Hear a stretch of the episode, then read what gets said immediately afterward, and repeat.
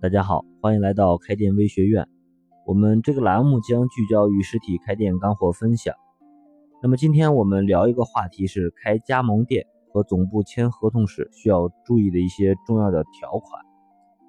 一般情况下呢，每个加盟的品牌都会有自己的合同范本，里面呢可能会有一些坑。很多时候加盟的老板是不太明白这里面的一些问题，就匆匆忙忙的签字的。往往呢，这种情况都会导致后期和加盟商闹出很多矛盾，也给自己的后续的经营带来一些不顺。由于每个行业的情况是不太一样的，我们不可能讲解每个行业加盟合同应该如何评估判断这些问题。这里呢，只是给大家总结一些加盟时比较通用的注意事项、问题和一些条款。而且呢，我关于这个问题是和一些做过加盟品牌的朋友深度的交流过，都是经验的干货。对于想开加盟店的老板来讲，在怎么解决这个签加盟合同最大限度的降低这个风险这个问题上是很有价值的。关于这个问题呢，呃，我在我们的会员内部分享里，一共总结了九个条款的清单，都是。在签订加盟合同时，需要重点看的一些条款。那么，由于内容比较多，大家如果有需要的话，可以关注一下我们的这个知识店铺的服务号，在首页呢搜索“加盟”，就会出现这个九条的干货清单，你可以收藏查看一下。那么这里呢，我们给大家简单这个分享一下其中的三点。第一个呢，我觉得就是。需要看一下这个加盟费和服务项目这个之间的关系。有的总部呢会比较厚道，加盟商只需要缴纳一笔加盟费，之后的这个绝大部分的呃这个服务呢都是由总部无偿来提供，甚至有时候呢可能会提供一些超值的这种服务范围之内的帮助。但是有些总部就不一样了，他们不仅不愿意提供这些条款上所所有的这些项目的服务。甚至呢，还会在后期的服务中要求加盟商支付一些额外的费用，这就是所谓的隐性消费。虽然这种机构的加盟费呢，往往没有那些正规的品牌的这种一站式的金额高，但是呢，之后的这些合同中没有的这种收费，也会让很多加盟商承受不起。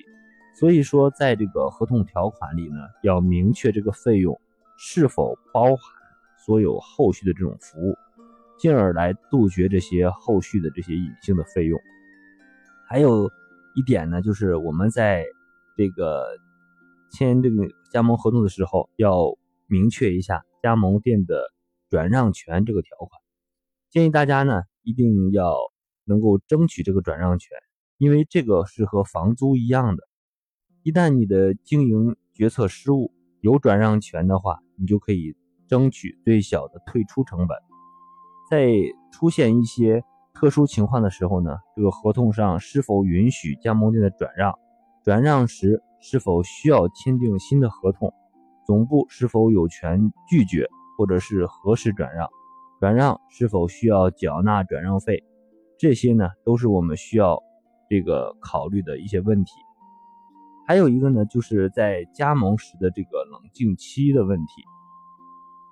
这个根据这个商业的特许经营的规定，呃，加盟的合同呢都需要有一个冷静期的这个条款，呃，这个你千万要注意，呃，这是你最后的救命法宝。为什么这么说呢？这个条款规定呢，这个冷静期之内，加盟商是可以无条件的解除合同的。如果你已经和这个总部签订了合同，加盟费也已经交了。你还是有机会去翻牌的，而且这个有机会后悔。当然，我们并不是说，嗯，你花了这么长时间精力去调查，呃，还想着去后悔。但是实际上来讲呢，这个法律是保护弱者的，也就是保护加盟商。所以，作为这个特许的企业，在跟加盟商签订这个加盟合同的时候，是一定要设置冷静期这个条款的。在冷静期之内，加盟商可以无条件的解除合同。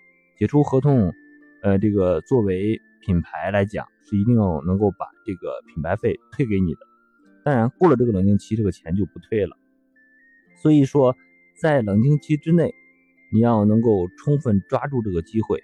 比方说，你和这个加盟的品牌签订了合同，你可以回家之后呢，再好好想想，找一些这个合作伙伴啊、朋友啊过来一起再聊聊。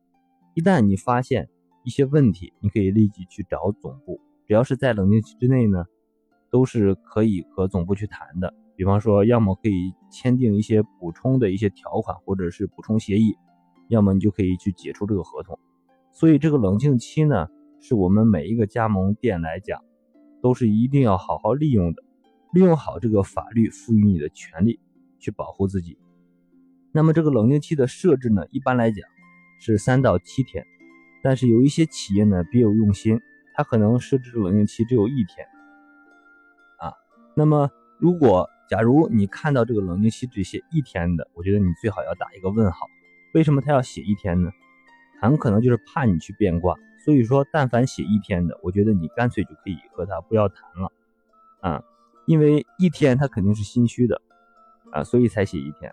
那么人性化的时间呢？我觉得至少需要三天，否则你签完合同可能还没有到家，这个冷静期就已经过了。所以冷静期是你加盟的最后的救命稻草。啊所以了解以上三点呢，我觉得大家在和这个总部签订合同的时候，一些重要的条款一定要一一的去呃筛查判断一下。好了，我们今天的分享就到这里。关于更多开店的问题，大家可以加我的微信来交流和咨询。啊，开店是一种修行。呃，加入我们微学院的成长会员 VIP，和更多老板一起每天进步一点。谢谢大家。